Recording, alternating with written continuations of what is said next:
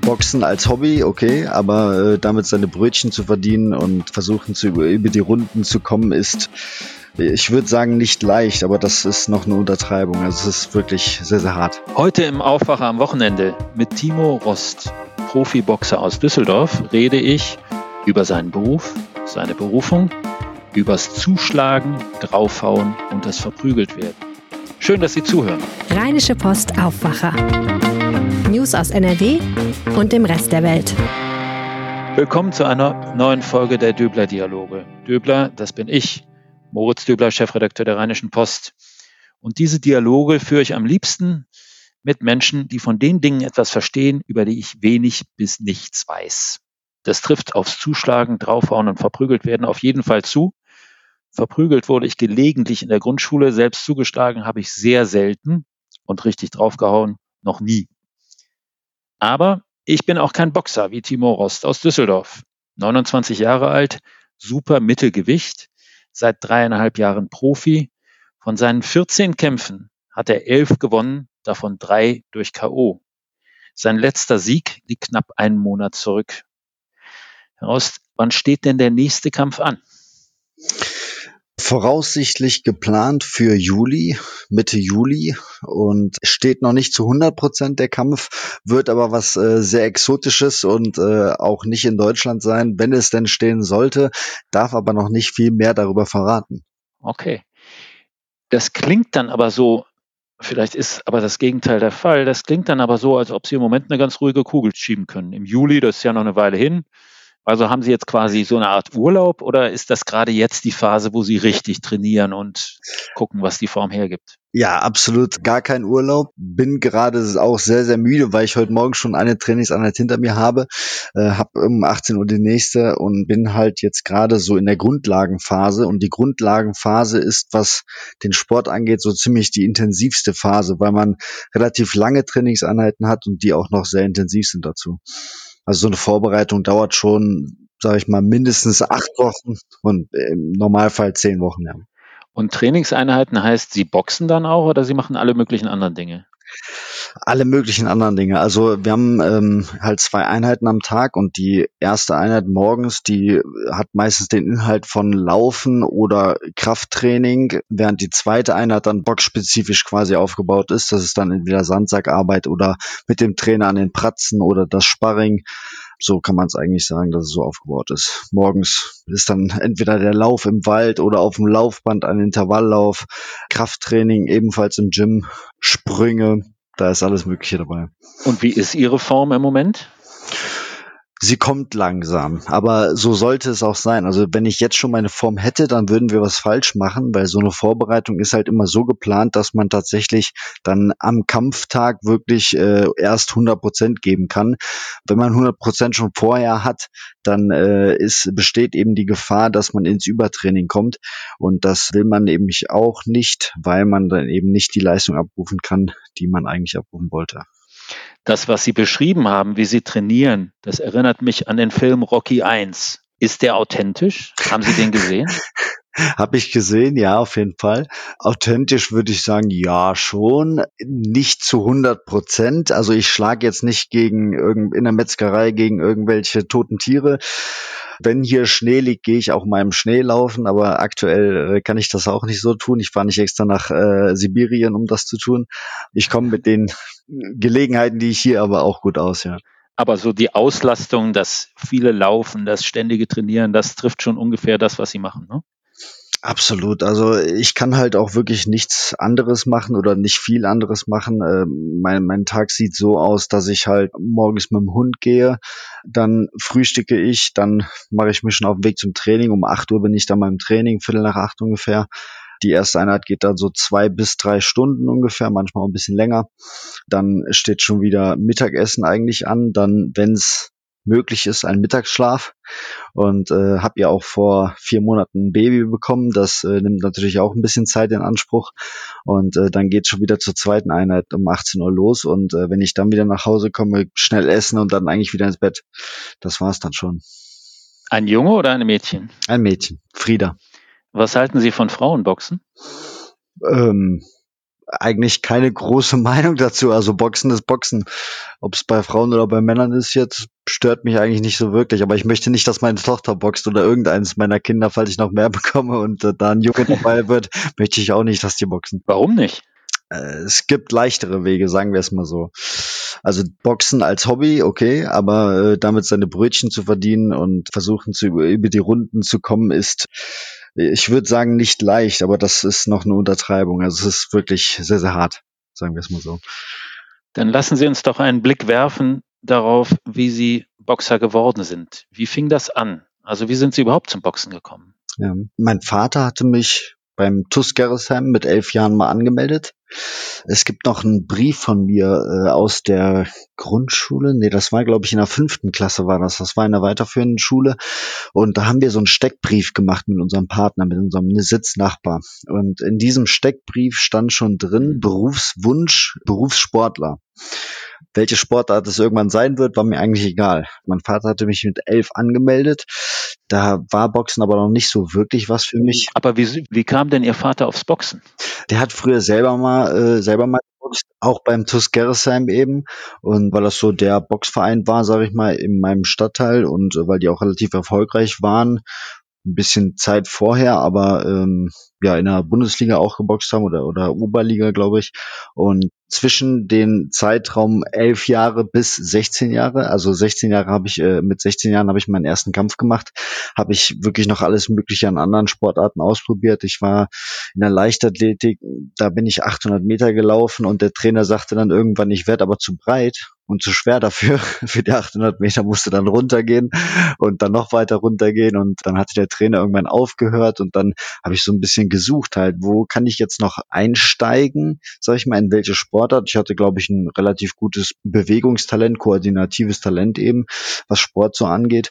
Dann hatte ich halt gesehen, dass im Boxen äh, einige Sportler, die aus anderen Sportarten kommen, noch einsteigen und das dann trotzdem zum Beruf machen können, also Profiboxer werden können ja, da ich sowieso noch angemeldet war, ich hatte nämlich einen Brief bekommen, damit mit 15, glaube ich, äh, von dem Boxverein, wo ich äh, angemeldet war, äh, weil ich nicht abgemeldet worden bin und habe dann gedacht, gehe ich mal hin. Und dann ging es ja offenbar schnell. Also wenn Sie mit 15 wieder hingegangen sind und mit 16 den ersten Kampf hatten, dann ging das genau. schnell, dass sich zeigte, dass Sie Talent haben. War das so? Ja, also das, das waren eigentlich zwei Monate sogar nur. Äh, hatte gerade Geburtstag gehabt und dann meinen ersten Kampf schon gemacht. Hatte den ersten zwar verloren, danach aber die äh, folgenden acht direkt gewonnen gehabt. Dann lief's beim TuS Gerresheim, sage ich mal, auf dieser Ebene sehr gut. Ja. Und dann ist ja wahrscheinlich die Frage, ist das jetzt ein Hobby oder mache ich mehr draus? Wann hat denn das angefangen bei Ihnen? Relativ spät. Also ich habe ja äh, dann mein Abi abgeschlossen, danach studiert. Ich habe den äh, Bachelor in Sportwissenschaft in Bochum gemacht und äh, bin dann deswegen auch zum Boxen nach Dortmund gewechselt, in die Nachbarstadt. Ich habe mit meinem besten Freund gewohnt in der WG in Dortmund. Und dort habe ich dann den für mich, sage ich mal, besten Amateurtrainer auch kennengelernt, Walter Broll, unter dem ich trainiert habe. Mit dem habe ich dann auch die größten Erfolge erzielt. Da bin ich dann Dritter bei der deutschen Meisterschaft geworden, deutscher Hochschulmeister. Wir sind sogar zur WM gefahren, zur Hochschul-WM. Dann kam der Master und da hat mich dann irgendwann so, sage ich mal, die Frage so ein bisschen gequält, okay, kann ich das Boxen jetzt noch durchziehen? Boxen heißt, wie gesagt, auch schon bei den Amateuren ist es ja Leistungssport, zweimal am Tag trainieren und am Wochenende eigentlich äh, relativ erholsam gestalten möglichst. Und ich habe aber noch ähm, nebenbei gekellnert in einer so einer Rockerkneipe, also Rockmusikkneipe, nicht Rockerkneipe, so wie man es mhm. kennt. Äh, und das war halt keine optimale, optimale Rahmenbedingung, sag ich mal, für einen Profisport oder für einen Leistungssport dann eben. Ne?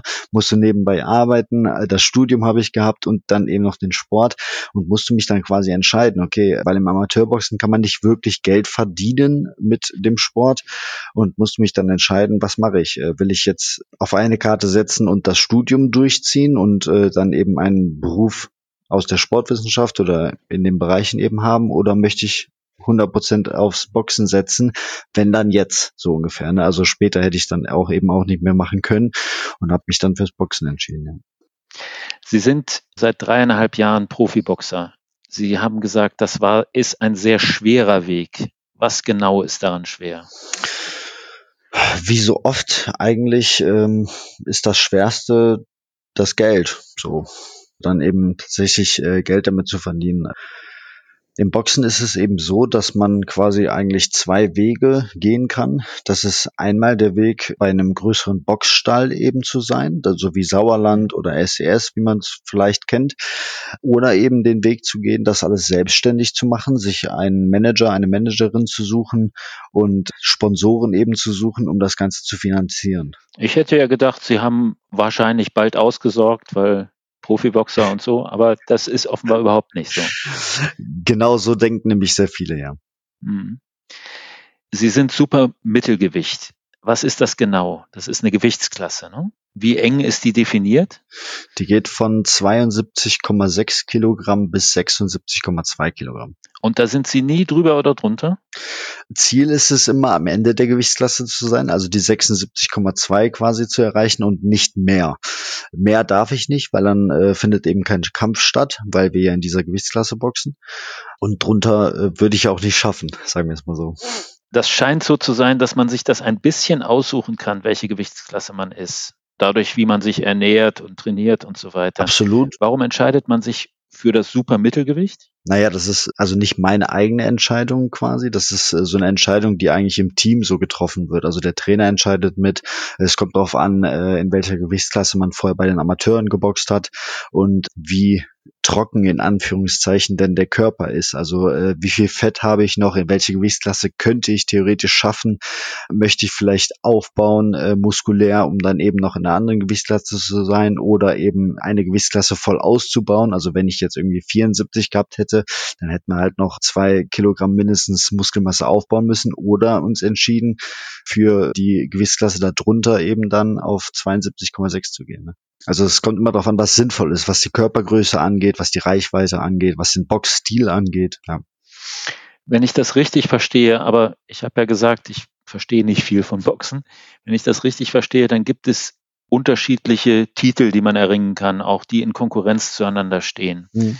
Was wäre für Sie ein echter Erfolg oder was kann man als Supermittelgewicht in Ihrem Sport als Boxer aus Düsseldorf ohne großen Stall erreichen? Also was sind sozusagen die Erfolgsfaktoren, an denen Sie messen können oder wo, Sie hinstreben? Hm. Ja, also wie gerade schon gut gesagt, gibt es eben mehrere Verbände.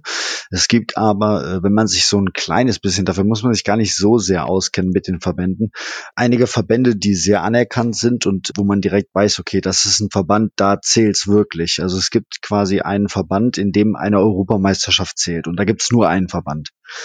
Es gibt quasi keinen Verband im WBA oder WBO äh, Europameisterschaft, sondern es gibt nur die EBU Europameisterschaft, die zählt. Und dann gibt es äh, halt noch fünf Verbände, große Weltverbände, in denen eine Weltmeisterschaft auch sehr viel zählt. Oder fast alles zählt. Mhm. Und was ist jetzt Ihr nächstes Ziel in diesem Verbandswirrwarr? Also wo streben Sie hin? Sie haben gesagt, Sie haben einen spektakulären Kampf irgendwo anders, ja. über den Sie noch nicht viel sagen können. Genau. Aber was streben Sie an? Was wäre der nächste große Schritt, den Sie erreichen wollen? Der nächste große Schritt wäre zum Beispiel so eine Europameisterschaft oder aber einen also es gibt ja einen Weltmeisterschaftstitel und davor gibt es ja noch zwei andere Titel, einen interkontinentalen und einen kontinentalen Titel quasi. Die sind auch schon sehr groß und die sind auch sehr wichtig, um sich dann für eine Weltmeisterschaft in Position zu bringen quasi, dass man überhaupt Herausforderer werden kann oder eben von einem Titelträger ausgewählt wird zur Verteidigung. Wie weit sind Sie davon entfernt? Nicht so weit. Also es gibt äh, es gibt ja immer ähm, sage ich mal, ähm, Angebote irgendwo zu boxen. Leider hat es hm, zeitlich und da kommt es ja ein bisschen auf die Rahmenbedingungen an, noch nicht so gepasst, aber äh, es wird in nächster Zeit äh, geschehen, dass ich zumindest um so einen Titel boxen werde. Ja. Ich würde gerne nochmal auf das Zuschlagen, draufhauen zurückkommen, was ich am Anfang gesagt habe. Ich habe mir gerade vorgestellt, Sie sind also zum ersten Mal mit elf, wenn ich es richtig verstanden habe, irgendwo hingegangen und haben angefangen zu boxen und es gab dann mit 16 den ersten richtigen Kampf. Die wenigen Male, die natürlich nicht als Boxer, aber das Schlagen, das Zuschlagen bei mir eine Rolle spielte, hatte ich eine unglaubliche Hemmung, jemandem irgendwo hinzuschlagen, erst recht ins Gesicht. Erinnern Sie sich an dieses Gefühl hm. und haben Sie das heute immer noch oder ist das längst abtrainiert? Und also muss man das überwinden und muss man das immer wieder überwinden oder nur dieses eine erste Mal? Ich glaube, das muss man ganz klar differenzieren. Eine Hemmung, jemanden ins Gesicht zu schlagen mit der blanken Faust, hätte ich definitiv auch. Habe ich auch niemals. Ich habe mich auch nie geprügelt irgendwie in der Jugend oder sowas. Ne? Ähm, man muss einfach differenzieren. Okay. Das eine ist Sport und das andere ist eine Prügelei, Klopperei. Ja. So einfach ist das eigentlich. Aber auf die Nase geht's ja trotzdem, ne? Klar. Aber dann ist es Sport. okay. Also das ist etwas, was man abstellt quasi. Wie ist es denn andersrum? Angst davor, verprügelt zu werden, getroffen zu werden. Gibt's, empfinden Sie das oder ist das auch etwas, wo Sie sagen, das ist Sport, das gehört halt dazu? Angst davor, äh, also darf es bei einem Boxer, sage ich mal, sowieso nicht geben, aber ich kenne zumindest auch keinen anderen Boxer, äh, der jetzt sagen würde, ich hätte Angst vor Schlägen. Es ist eher so, dass man sich einerseits daran gewöhnt, vielleicht so ein bisschen, ähm, und dann äh, ist es aber auch, wie gesagt, Sport ja, absolut eine Gewöhnungssache. Ich habe ja auch keine Schmerzen, wenn ich jetzt einen Schlag gegen die Nase bekomme oder irgendwo anders hin. Wir nein. tun eigentlich, nein, also im, im Ring sowieso nicht. Da ist der Adrenalinspiegel so hoch, dass man da gar nichts merkt. Okay. Wenn überhaupt, dann sind es vielleicht Schläge zum Körper, wie man so einen Leberhaken oder sowas. Dann sind es tatsächlich physische mhm. Schmerzen, die man auch zu spüren bekommt und durch die man dann gegebenenfalls auch nicht weiterboxen kann, ja. Sie arbeiten ja mit Ihrem Körper. Also fangen wir mal mit den Händen an. Ich habe irgendwo gelesen, dass sie Motorrad fahren. Das ist ja eine durchaus gefährliche Art, sich fortzubewegen. Sind ihre Hände versichert? Pflegen sie ihre Hände? Äh, was passiert, wenn sie sich die Hand brechen? Also wie halten Sie sozusagen dieses Handwerkszeug in Schuss?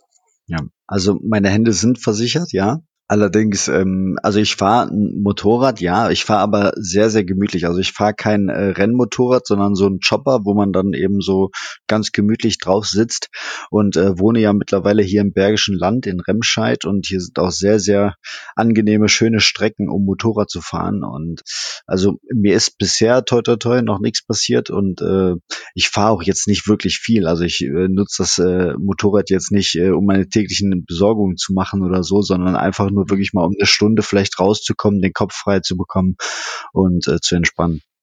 Vielleicht mit meiner Frau mhm. hinten drauf. Sie mag es auch sehr gerne. Ja. Okay. Das andere, was mir gefährdet erscheint, wenn man boxt, ist der Kopf. Mhm. Ich erinnere mich an die Bilder von Muhammad Ali. Ich glaube, bei einer Olympiade war das, wo er offensichtlich schon von Parkinson gezeichneter stand und wo man immer das Gefühl hatte, das hat vielleicht was mit den vielen Schlägen auf den Kopf zu tun. Mhm. Ich bin kein Mediziner, so wenig wie ich Boxer bin. Mhm. Aber wie sehr begleitet sie die Sorge um ihren Kopf? Mhm. Ich bin ganz ehrlich, bevor ich ein Kind hatte, null. Mhm. ja, jetzt ähm, seitdem das Baby eben da ist, hat man sich dann vielleicht schon mal Gedanken gemacht. Das waren aber war ein relativ kurzer Zeitraum. Das, ähm, ich mache relativ viel psychologisches Training und äh, gehe dann gern mal in mich, sowas wie Meditation ungefähr, ne? Und äh, bilde mir dann quasi meine Meinung in meinem Kopf so ungefähr. Und äh, das ging dann so zwei Wochen ungefähr, äh, wo ich dann so ein bisschen mit mir gehadert hatte, bin aber jetzt wieder vollkommen klar im Kopf und äh, habe absolut keine Angst um meinen Kopf oder irgendwas, dann um meine Familie eben, wie später, sage ich mal, vor meinem Kind dastehe, wenn ich dann eben wie die Bilder eben, die Sie beschrieben haben von Muhammad Ali, da habe ich absolut äh, im Moment gar keine Angst mehr vor, nein. Sie haben eben das Wort hadern benutzt und dass Sie auch psychologisch äh, an sich arbeiten und meditieren. Das finde ich sehr, sehr spannend. Ich frage mich bei den 14 Profikämpfen, die Sie gemacht haben, gab es da einen Kampf oder eine Situation, wo das Hadern noch im Ring oder kurz vorher eine Rolle gespielt hat? Oder ist das dann weg? Also während des Kampfes und vor dem, direkt vor dem Kampf auf gar keinen Fall. Also ähm, äh, so ein Hadern, äh, das äh, sollte man in der Vorbereitung deutlich vor dem Kampf eben beseitigen schon und das kann man eben auch da ich eben auch mit einem Sportpsychologen zusammenarbeite, das ist äh, gleichzeitig ein guter Freund von mir, haben wir das bis jetzt immer so hingeregelt bekommen, ja. Hm. Wie ist das eigentlich mit Essen, Rauchen, Trinken? Sie haben mal in der Kneipe gearbeitet, haben Sie erzählt. Ja. Ähm, also wie, Und es war sehr, sehr schwierig, äh, bei den ganzen betrunkenen Leuten nüchtern daneben zu stehen. Es war wirklich sehr, sehr schwierig. Also äh, für mich äh, gibt's absolut gar keinen Alkohol. Klar, also in der Vorbereitung gar kein Alkohol. Nach dem Kampf trinke ich mir dann auch schon mal äh, mein Ürige. Aber ähm, generell äh, lebe ich in der Abstinenz. Auch was Rauchen angeht natürlich. Sie sind 29. Sie haben gesagt, Sie sind ziemlich nah an einem nächsten Sprung in Ihrer Karriere. Wie lange kann man denn eigentlich boxen und was kommt danach? Also ich glaube, der älteste Weltmeister aktuell war Bernard Hopkins, ein Amerikaner, und der war 46 oder 47, glaube ich. Die Frage ist, wie lange man boxen will und wie lange es äh, Sinn macht. Also ich, ich habe mir jetzt kein Alter festgelegt, bis äh, zu dem ich boxen möchte, sondern äh, würde das dann eher subjektiv entscheiden, okay, macht es noch Sinn, kann ich noch was erreichen oder eben nicht mehr. Ich möchte jetzt auch nicht äh, meinen Kopf dafür hinhalten, um irgendwann dann ähm, ja mein mein Brot zu verdienen, indem ich äh, dann eben Schläge bekomme und äh, gar keine Chance mehr auf Sieg oder sowas. Ähm, ich möchte eben versuchen, ganz oben anzukommen und möchte das aber auch nur so lange versuchen, wie es möglich ist. Mhm. Äh, ja. Und was käme danach? Sie sind Sportwissenschaftler, also Sie können wahrscheinlich Boxen unterrichten oder Sport unterrichten, nehme ich an. Ist das so eine Idee? Nee, ich habe äh, nicht den Weg auf Lehramt gemacht, äh, sondern äh, ich habe einen Bachelor of Science. Also ich könnte beispielsweise äh, für Krankenkassen arbeiten, ähm, Reha-Gruppen leiten, Herzsportgruppen leiten und so weiter. Ähm, bin mir aber noch relativ unsicher, was ich danach machen möchte. Ich weiß gar nicht, ob es äh, überhaupt in Richtung Sport gehen wird. Viele hatten auch gesagt, ja, du kannst ja dein eigenes Box-Gym aufmachen. Würde mit Sicherheit auch laufen, aber Frage ist ja, ob man denn damit glücklich ist. Ne? Also ich mache das Boxen ja auch, weil ich es machen möchte, weil ich damit glücklich bin und nicht, weil ich mein Geld damit verdienen muss, sondern äh, ja, ich halte sehr viel davon, äh, seine Berufung eben zum Beruf zu machen. Das sollte auch nach dem Boxen so sein. Sie sagen, Sie sind glücklich. Da interessiert mich, wie glücklich denn eigentlich Ihre Frau? Ich glaube, Sie sind seit vier Jahren oder sowas verheiratet und jetzt sind Sie auch Familienvater. Also wie glücklich denn die, Ihre Frau mit ihrem Beruf ist. Sie hat sich darauf eingelassen. Sie hat ja einen Boxer geheiratet, also das wusste sie ja vorher. Ja. Aber mhm. ist das immer leicht für Sie oder hat sie da auch Momente, wo sie denkt, Mensch, jetzt reicht's aber auch? Ja, immer leicht ist es definitiv nicht. Äh, sie ist eigentlich immer bei den Kämpfen dabei und bei allen letzten Kämpfen musste sie sogar während des Kampfes weinen, weil dann irgendwie Situationen waren, in denen sie sich Sorgen gemacht hatte.